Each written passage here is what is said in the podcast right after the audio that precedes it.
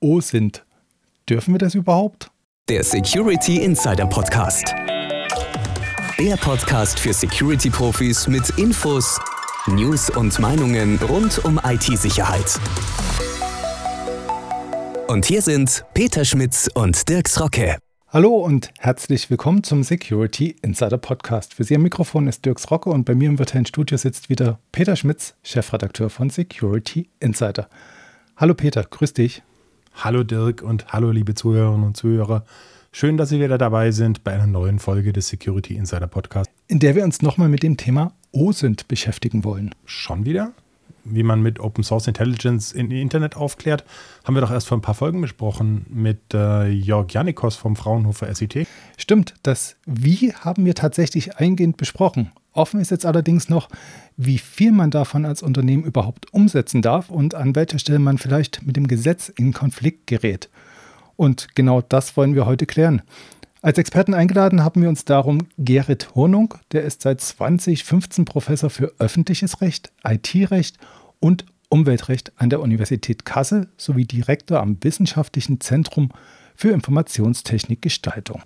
Ja, aber bevor wir ihn zuschalten, lassen wir noch mal schnell unseren Sponsor zu Wort kommen. Der Security Insider Podcast wird Ihnen präsentiert von Bosch Cybercompare. Über 300 Unternehmen und öffentliche Stellen nutzen uns als unabhängigen Partner, um IT, OT und IoT Security Lösungen und Services zu beschaffen. Durch den methodischen Vergleich von Security-Maßnahmen und Angeboten helfen wir dabei, das Beste aus Ihrem Sicherheitsbudget herauszuholen.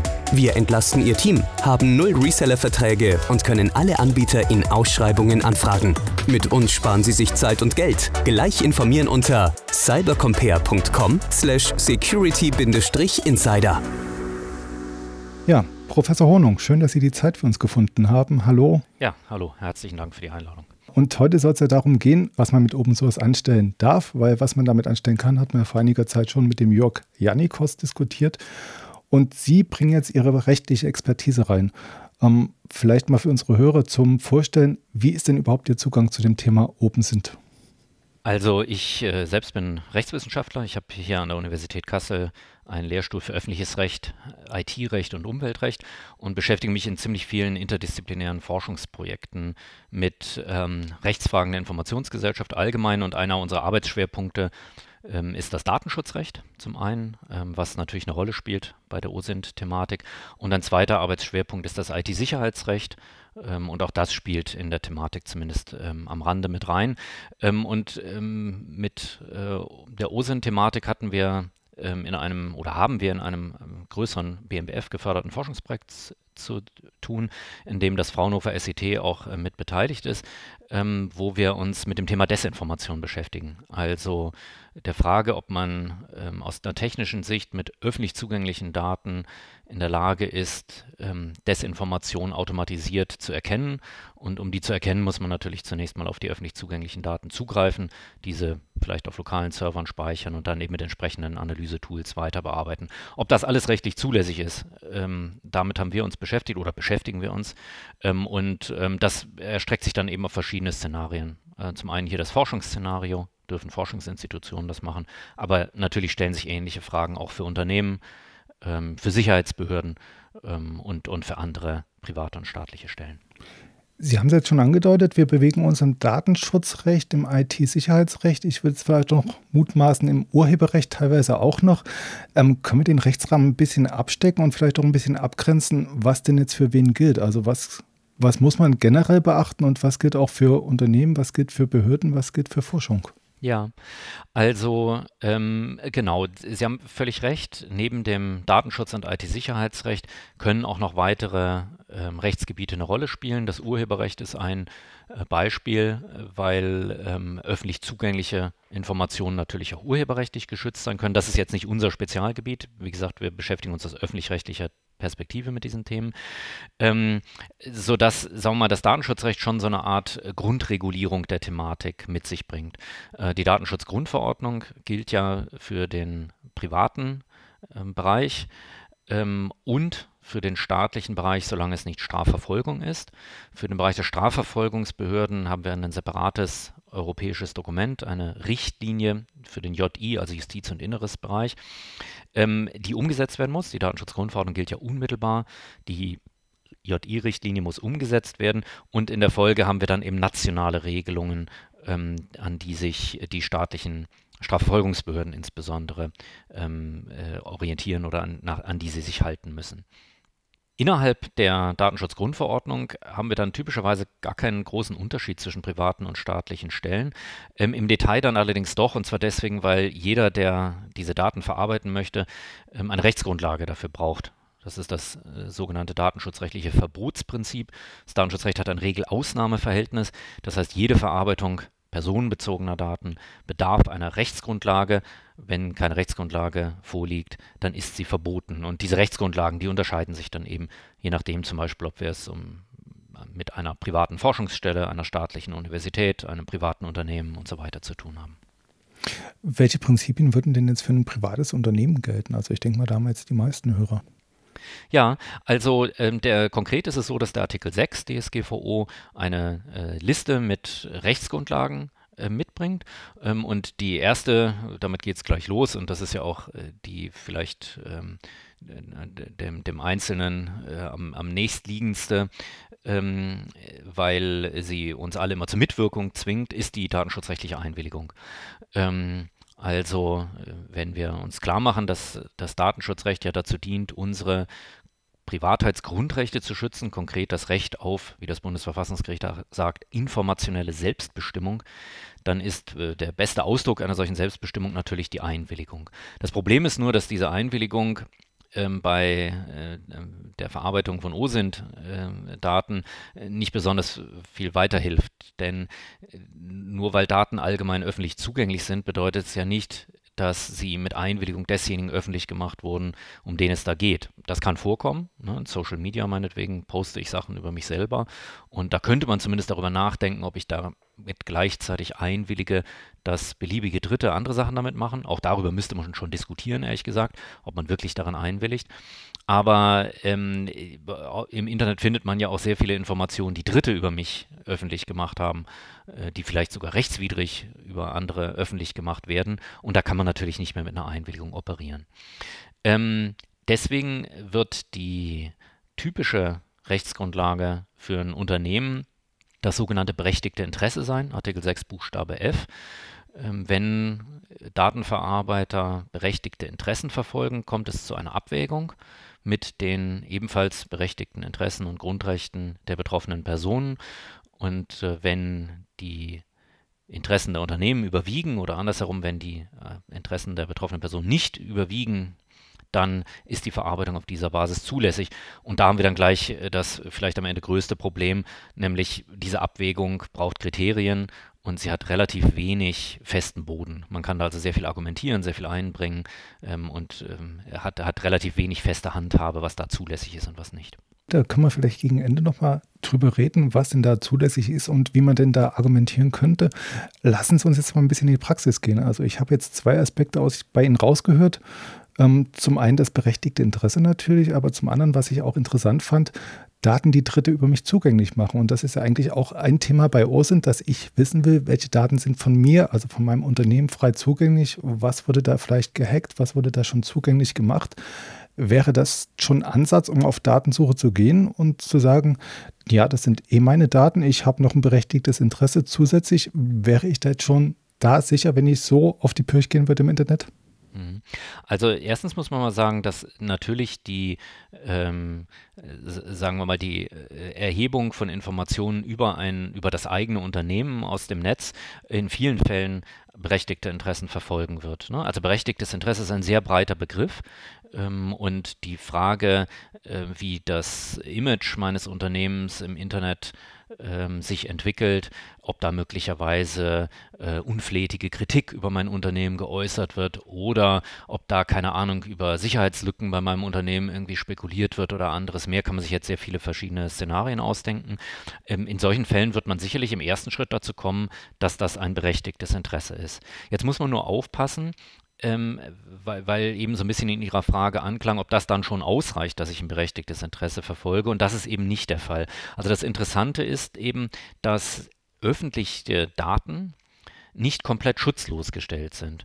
Ähm, da könnte man ja vielleicht im ersten Moment drauf kommen, ne, dass man sagt, naja, da, das, was jedermann ergoogeln kann im Internet, äh, da, das kann doch nicht irgendwie rechtlichen Einschränkungen unterliegen. Aber das ist eben nicht der Fall, sondern zumindest nach europäischem Verständnis ist es sowohl auf einer grundrechtlichen Ebene als auch auf der datenschutzrechtlichen Ebene ähm, so, dass es keine Ausnahme für öffentliche Daten gibt.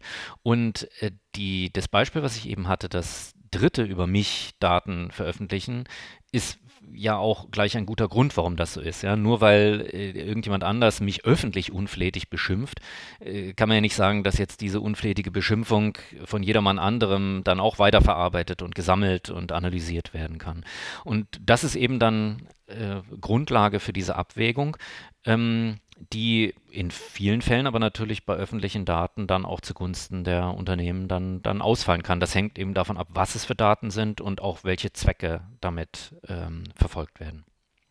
Gibt es denn auch eine Abwägung, was tatsächlich meine Daten sind? Also bei einer unflätigen Bemerkung sehe ich jetzt zum einen, ja, das ist ein Datum von dem, der die unflätige Bemerkung tätigt. Die kann ich bei dem zurückverfolgen. Das ist, ist seine ja, Person identifizierbare Information. Also der hat es gesagt, was hat er gesagt und äh, womöglich auch, wer ist es, je nachdem, wie öffentlich das ist. Aber auf der anderen Seite betrifft es ja auch mich als Unternehmen. Kann ich ja. als Unternehmen auch so Eigentum in Anführungsstrichen an so einem Datum beanspruchen oder ist das auch wieder so eine Abwägungsfrage?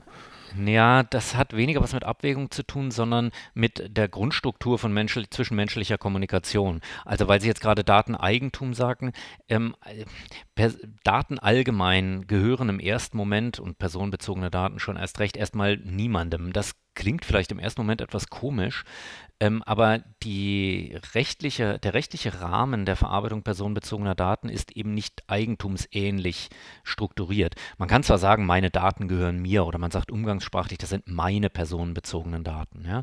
Aber ähm, in aller Regel entstehen personenbezogene Daten eben durch zwischenmenschliche Kommunikation und beziehen sich deshalb schon im Ausgangspunkt dann eben auf mehrere Kommunikationsteilnehmer. Also ich bin gerade in meiner ähm, Vorlesung gewesen und die Information, dass ich dort war oder vielleicht, äh, wenn ich nächste Woche nicht dort bin, sondern mich vertreten lasse von einem wissenschaftlichen Mitarbeiter, ist jetzt sicherlich ein personenbezogenes Datum über mich.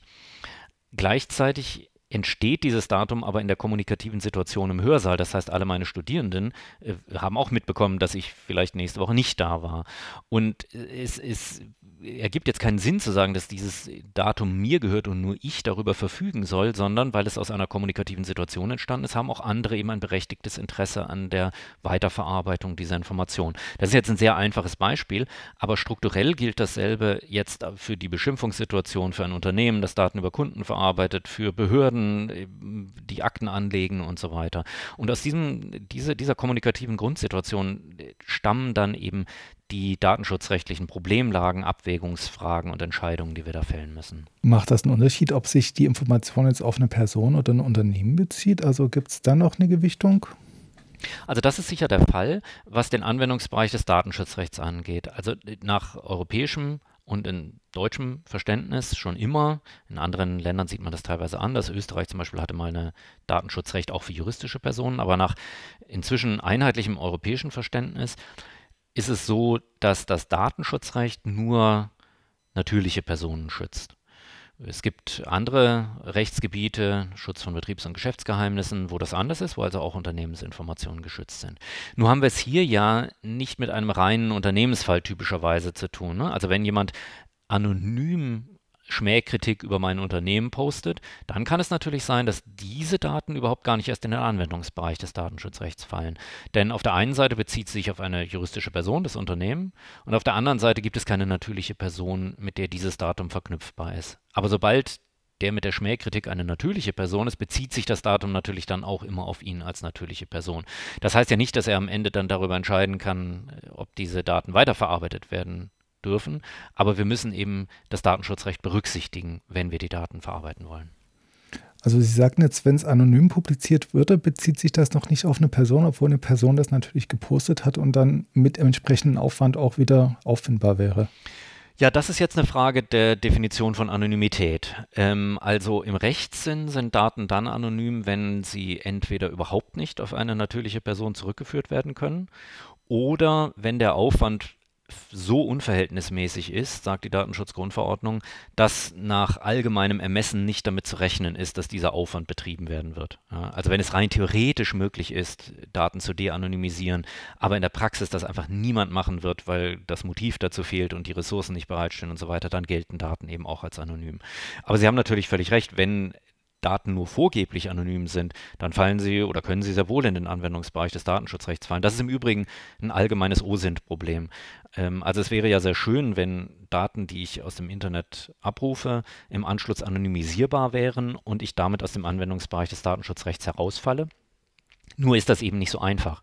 Also konkret bei Social Media Posts reicht es natürlich nicht, den Accountnamen zu löschen, denn auch aus den Inhalten können sich ja personenbezogene Daten ergeben, entweder über den, der das postet oder eben über Dritte. Das heißt, die Anonymisierung von solchen Social Media Massendaten zum Beispiel äh, ist technisch keine kleine Aufgabe. Gibt es denn da praktikable Ansätze oder wird daran noch geforscht? Das ist nach meinem Kenntnisstand, ich bin ja kein Informatiker, aber nach meinem Kenntnisstand ist das äh, Gegenstand von Forschungsarbeiten ähm, und ähm, tatsächlich ein Problem. Das kann man, dass das ein Problem ist, kann man sich ja auch sehr leicht äh, selber zusammenbasteln. Also nehmen Sie an, Sie nehmen irgendwie einen Twitter-Post und löschen den Accountnamen, lassen den Inhalt aber unverändert. Dann wird es in vielen Fällen einfach nur möglich sein, den Inhalt des Posts bei Google einzugeben und man wird oder bei, in die Twitter-Suche und man wird eben den Post wiederfinden und sieht sofort den Namen. Ja? Also und allein aus so einem Beispiel sieht man, äh, wie, wie kompliziert das sein wird, ähm, diese Daten zu anonymisieren. Okay, gut. Ich würde noch mal einen Aspekt zurückkommen, den Sie genannt haben, und zwar, ähm, dass bei öffentlichen Daten eigentlich, dass sie nicht schutzlos da sind, also dass man nicht einfach so nutzen könnte. Ich hatte mir jetzt eigentlich ganz schön vorgestellt, was wir mal durchexistieren, was es denn so an öffentlich zugänglichen Daten gibt, beziehungsweise halböffentlichen Daten. Also wenn ich jetzt anfange beim Web, das sieht jeder, bei Social Media sieht es vielleicht nur jemand, der auf der Plattform ist, dann gibt es die Deep Links für die Informierten, dann gibt es ein Darknet, wo man gezielt suchen kann und man könnte natürlich auch noch Datenbanken irgendwie abgrasen. Ähm, macht das überhaupt Sinn, so eine Betrachtung, wenn Sie sagen, die öffentlichen Daten sind an sich schon nicht schutzlos, sondern ja, die, die rechtlichen Vorkehrungen gelten für alles? Oder macht es doch noch Sinn zu schauen, da gibt es doch mehr Schutzmechanismen, da ist der Aufwand höher an die Daten ranzukommen? Also ich würde im Ausgangspunkt sagen, dass tatsächlich, was die Anwendung des Datenschutzrechts angeht, der Unterschied nicht so groß ist. Also ich äh, hatte mir Ihre äh, Folge mit Jörg Janikos angehört, äh, wo Sie ja auch so Differenzierung gemacht haben zwischen Darknet und, und frei zugänglichem Web und so weiter. Und das impliziert sicherlich einige technische Unterschiede. Rechtlich spielt das keine große Rolle, ehrlich gesagt. Also äh, Sie erheben in, in allen Fällen zunächst mal personenbezogene Daten, damit sind Sie im Anwendungsbereich des Datenschutzrechts drin. Und die Frage der öffentlichen Zugänglichkeit Sicherheit spielt aus meiner Sicht jedenfalls durchaus eine Rolle bei der Abwägung. Also es macht eben einen Unterschied auf Abwägungsebene, ob ich frei zugängliche Daten verwende oder ähm, Daten, die, ähm, keine Ahnung, ich illegalerweise von einem befreundeten Unternehmen äh, gekauft habe oder was mir vielleicht sogar den Zugang zu Webservern äh, eröffnet oder irgendwie so. Ja? Also da spielt es eine Rolle. Insofern käme es jetzt auf das konkrete Szenario an, äh, bei Social Media zum Beispiel wird es sicherlich einen Unterschied machen, ob ich auf allgemein zugängliche Gruppen ähm, oder gar für alle Webnutzer zugängliche Inhalte zugreife einerseits oder eben auf geschlossene Nutzergruppen, wo man nur auf Einladung hineinkommt und man erschleicht sich dann unter einer Tarnidentität äh, vielleicht den Zugang zu solchen Gruppen. Ne? Solche Szenarien gibt sicherlich im sicherheitsbehördlichen Bereich, aber vielleicht auch bei OSINT-Dienstleistern, äh, die, die dann versuchen, in entsprechende Gruppen reinzukommen. Das würde einen Unterschied machen, würde ich sagen. Ja? Also wenn Sie sozusagen ähm, auf der Ebene der Methode der Datenerhebung solche, mit, solche verdeckten Methoden anwenden, äh, das würde sicherlich einen Unterschied machen.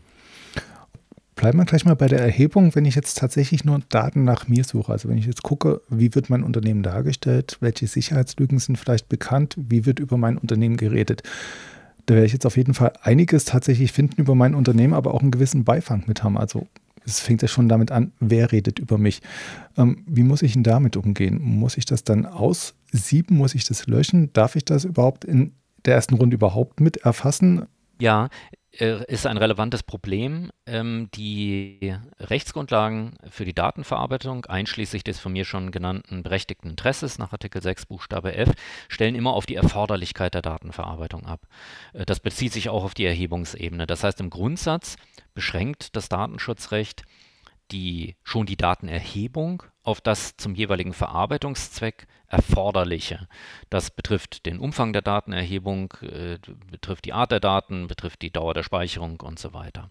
Das heißt, wenn man jetzt ganz hart argumentieren würde, könnte man sogar sagen, die Daten, also ich, der Zweck ist sozusagen äh, Informationen über mein Unternehmen zu sammeln, dann dürfte man eigentlich Informationen, die sich nicht auf mein Unternehmen beziehen, schon gar nicht erheben. Jetzt kann man natürlich sagen, das geht technisch nicht, weil ich eben mit irgendwelchen Web-Scraping-Tools arbeite, die auf Erhebungsebene noch nicht entsprechende Filter anwenden dürfen. Da würde das Datenschutzrecht wohl so reagieren, dass man sagt, gut, dann muss aber mindestens mal in einer Art Vorverarbeitung der Daten sichergestellt werden, dass nur relevante Daten dann dauerhaft gespeichert bei mir und in die Analysen eingehen. Das heißt, äh, das Datenschutzrecht wäre nicht blind für solche technischen Notwendigkeiten, würde aber versuchen, dann bei den weiteren technischen organisatorischen Maßnahmen dementsprechend zu reagieren ähm, das macht ja auch Sinn, ne, dass man nicht aus Anlass eines legitimen ähm, Verarbeitungsinteresses dann am Ende ganz viel Beifang einsammelt, den man möglicherweise noch zu anderen Zwecken weiterverarbeiten kann, den man vielleicht gar nicht braucht, der aber möglicherweise je nach Sensibilität der Daten ja zusätzliche Risiken für die betroffenen Personen mit sich bringen kann. Mhm. Jetzt, jetzt wäre ich irgendwie immer vorsichtiger, je mehr Sie mir erzählen. Also ich wollte jetzt auch noch fragen, wie es denn mit konkreten OSINT-Tools aussieht, wo man jetzt nicht nur die Daten sammelt, sondern auch korrelieren kann. Also wir hatten ja vorgestellt, das Maltego wo man tatsächlich schon Beziehungen in sozialen Netzwerken ausspüren kann oder E-Mail-Adressen irgendwelchen ja, Profilen zuordnen kann.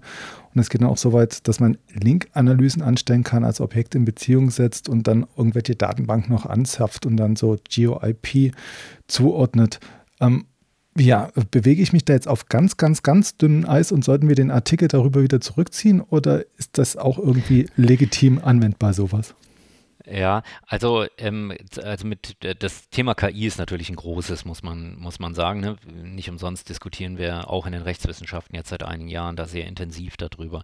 Im Datenschutzrecht ähm, haben wir so unterschiedliche äh, Perspektiven auf das Thema. Das eine ist, das ist hier aber jetzt nicht, nicht unbedingt relevant, ist das Training von Algorithmen oder das Erstellen von KI-Modellen, wo sich die Frage der Zulässigkeit der Verarbeitung personenbezogener Daten jetzt gerade zum Training von solchen Modellen stellt. Und das andere, und da sind wir jetzt hier, wäre der Bereich der Anwendung. Und mh, hm, da muss man im ersten Moment mal sagen, also für die grundsätzliche ähm, Struktur der datenschutzrechtlichen Prüfung ändert sich dadurch erstmal nicht so viel. Also die Rechtsgrundlagen äh, knüpfen in der DSGVO nicht separat an Erhebung, Verarbeitung, Nutzung, Weitergabe, Übermittlung und so weiter an, sondern gelten typischerweise für einfach Verarbeitung. Und Verarbeitung ist ein breiter Begriff, der das alles umfasst. Das heißt, wenn, wie die berechtigten Interessen nach 6f äh, eine Norm die Datenverarbeitung zulässt, dann würde sie auch die spätere Analyse dieser Daten mit entsprechenden KI-Tools im Grundsatz zulassen. Auf einer Abwägungsebene wieder, wir kommen wieder zur Abwägung zurück, mag es aber natürlich dann durchaus einen Unterschied machen, ne? weil auf einer Abwägungsebene sich vielleicht ähm, das Risiko erhöht für die Betroffenen, das, was aus Perspektive des Verantwortlichen gut ist, neue Erkenntnisgewinn ich, ich kann vielleicht verschiedene Social Media Accounts miteinander verschleifen, weil jemand hinter beiden Accounts steckt und äh, mit ähnlichen, ähm, sagen wir mal, textlichen Besonderheiten, sprachlichen Besonderheiten Texte verfasst und die KI merkt das dann, dass beide durch denselben, durch dieselbe natürliche Person betrieben werden oder andere Beispiele. Ähm, das ist aus Perspektive des Verarbeiters gut, aber aus Perspektive desjenigen, dessen Anonymität hier vielleicht aufgehoben wird, kann es natürlich ein Problem sein. Und ähm, im datenschutzrechtlichen Sinne würde man das dann einstellen in die ähm, äh, Abwägung, was bedeutet, dass möglicherweise der Einsatz solcher Tools nicht für jeden Zweck, sondern vielleicht nur für besonders wichtige Verarbeitungszwecke des Verantwortlichen dann legitim und zulässig ist oder dass man auf der Absicherungsebene dann eben mit ergänzenden Maßnahmen reagieren muss, die die Rechte und Interessen der Betroffenen dann eben ergänzend absichern und schützen. Lassen Sie uns mal konkret überlegen, wie das aussehen könnte. Also wir müssen ja noch gar nicht bis zur KI denken, sondern tatsächlich nur so weit. Ich finde jetzt tatsächlich ein Statement über eine Sicherheitslücke in meinem Unternehmen und möchte jetzt so viel wie möglich rausfinden. Also wo kommt das her? Wer hat mit wem darüber gesprochen und korreliere jetzt mit verfügbaren OSINT-Tools schon alle ja, möglichen Informationen darüber. Gilt das jetzt schon als besonders wichtiges Interesse oder müsste ich das noch genau spezifizieren? Also im Grundsatz würde ich sagen, äh, ist auf solche Fälle immer die Standardjuristenantwort, es kommt darauf an, anwendbar. Aber davon abgesehen äh, würde ich jetzt Ihr Beispiel durchaus als wichtiges Interesse qualifizieren. Ne? Also wenn es sozusagen eine, ein, ein, ein Sicherheitsrisiko für die IT eines Unternehmens äh, identifizierbar ist, ähm, und ich muss mir jetzt als Unternehmen überlegen, wie groß ist das Risiko, wer hat schon Kenntnis davon, ähm, wie äh, reagiere ich darauf, muss ich Gegenmaßnahmen ergreifen und welcher Art könnten diese Gegenmaßnahmen sein, dann klingt das zunächst mal nach einem berechtigten und auch einem, nach einem besonders wichtigen berechtigten Interesse. Ich kann jetzt nicht abschätzen, wie realistisch dieses Szenario ist, also ob, ob sozusagen mhm. in irgendwelchen Foren dann am Ende tatsächlich über Unternehmen äh, sozusagen äh, äh, solche Informationen dann tatsächlich ausgetauscht werden. Aber das wäre jetzt eine Frage des Einzelfalls. Man muss natürlich immer ein bisschen gucken, ähm, dass das Datenschutzrecht allgemein und, und auch solche Abwägungen haben typischerweise nicht so ein Problem mit spezifischen anlassbezogenen Datenverarbeitung. Also wenn ich jetzt einen konkreten Anlass identifizieren kann, der wirklich ein Risiko für mein Unternehmen ist, dann würde man das jedenfalls deutlich höher gewichten, als wenn ein Unternehmen, sagen wir mal, standardmäßig einmal im, in der Woche irgendwelche OSINT-Maßnahmen ergreift, um mal zu gucken, weil ja vielleicht irgendwie mal was passieren könnte. Ja? Also wenn solche so vagen Interessen und Ziele, die überhaupt nicht konkretisierbar sind, irgendwie vorgebracht werden, dann wäre man da sicherlich deutlich skeptischer, äh, was, was die Eingriffsintensität angeht, die auf dieser Basis zulässig durchgeführt werden könnte. Wobei genau ja das gerade das Gemeine ist. Wenn ich es nicht weiß, dann kann ich auch nicht anlassbezogen nach irgendwas suchen. Ne? Also von ja. daher sollte so eine genau. gewisse Vorsorge schon da sein. Ist, da wird es schwammig? Gen genau, das ist, das ist völlig richtig. Und das ist auch gleichzeitig ähm, so ein, ein, ein Anlass für vielleicht dann ein gestuftes Modell. Ne? Das betrifft ja die Sicherheitsbehörden auch, äh, dass man eben möglicherweise ähm, äh, solche, solche Tools äh, im ersten Rutsch nur einsetzt, um dann vielleicht anlasslos zu gucken, ob es irgendwelche Indizien für einen Verdacht gibt.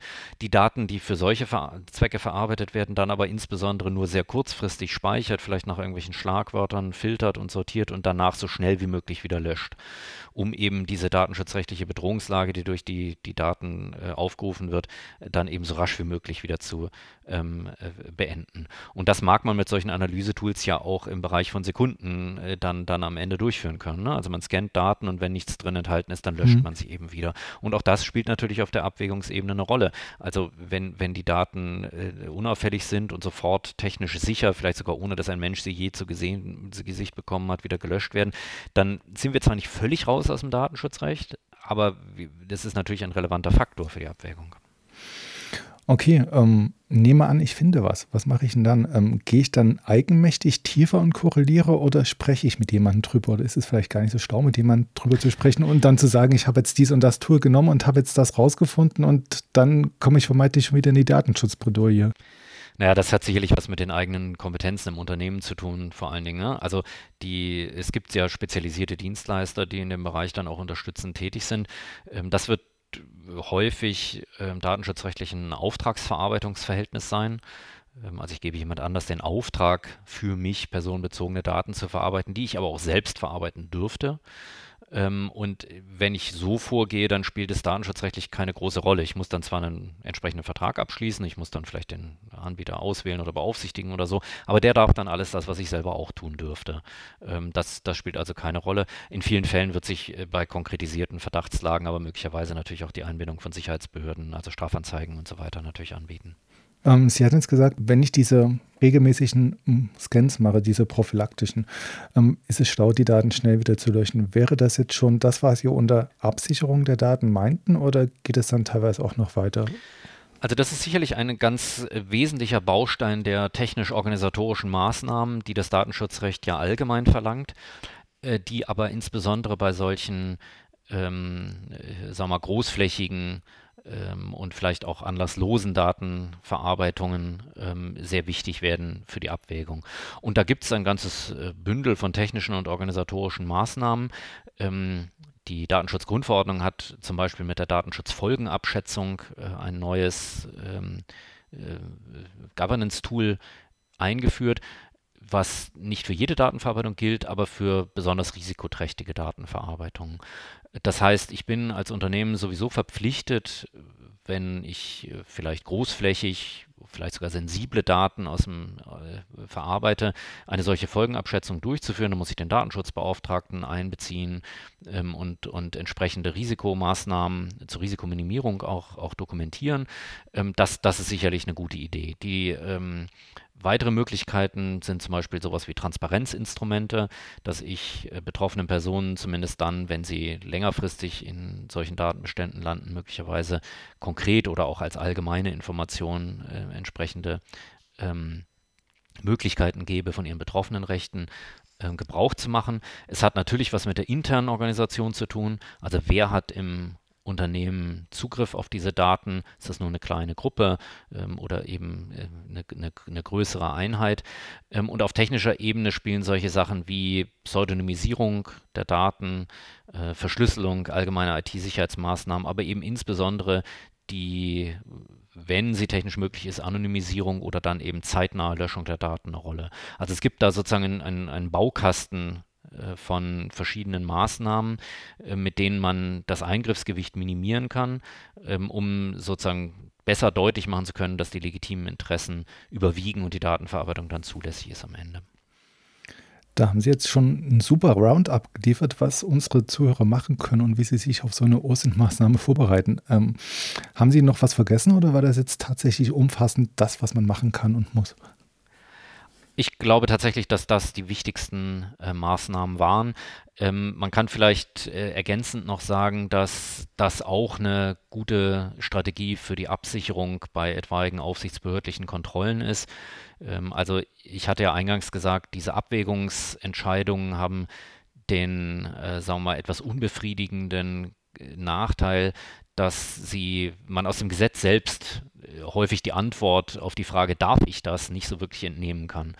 Ähm, es ist aber gleichzeitig so, dass die Aufsichtsbehörden in der Vergangenheit sehr toleranter waren, wenn sie merken, dass Unternehmen oder Behörden sich vorab Gedanken gemacht haben. Also gerade die großen Bußgelder, die wir gesehen haben, sind ganz häufig Fälle, äh, wo einfach überhaupt keine Maßnahmen ergriffen wurden, wo überhaupt kein Bewusstsein für die datenschutzrechtliche Problematik der Verarbeitung äh, bestand, äh, während es, es sehr äh, hilft gegenüber der, den Behörden auch in der Kommunikation, wenn man sich vorab eben diese Gedanken gemacht hat.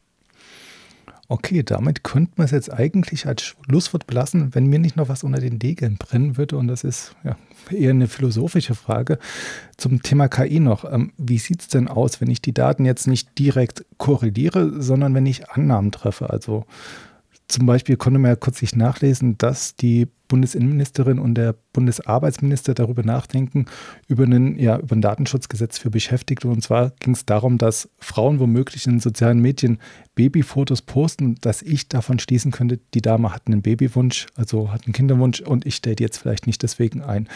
Wäre das jetzt auch ein persönliches Datum, so eine Spekulation, oder wie wäre das zu betrachten? Also personenbezogene Daten äh, können auch tatsächlich unsichere Informationen sein. Also auch eine Meinungsäußerung zum Beispiel kann ein personenbezogenes Datum sein. Und ähm, wenn ich äh, ein, zu einer Person, also zu einem Namen, das Datum vermutlich Babywunsch abspeichere, dann ist das natürlich ein personenbezogenes Datum. Ähm, und diese Verarbeitung derartiger Informationen, jetzt dieser konkreten Information, wäre in einem äh, Einstellungsverfahren schlicht rechtswidrig.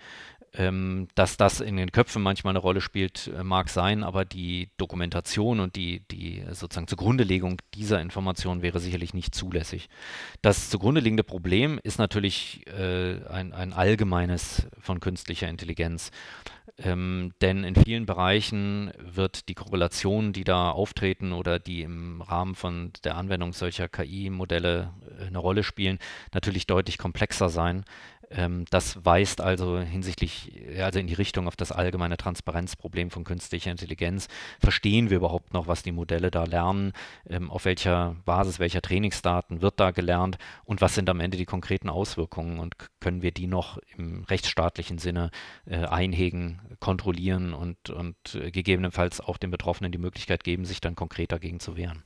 unter dem Sinne jetzt der fehlenden Transparenz macht es ja tatsächlich noch mehr Sinn, auch diese unsicheren Daten als wirklich schützbares Gut anzusehen. Ne?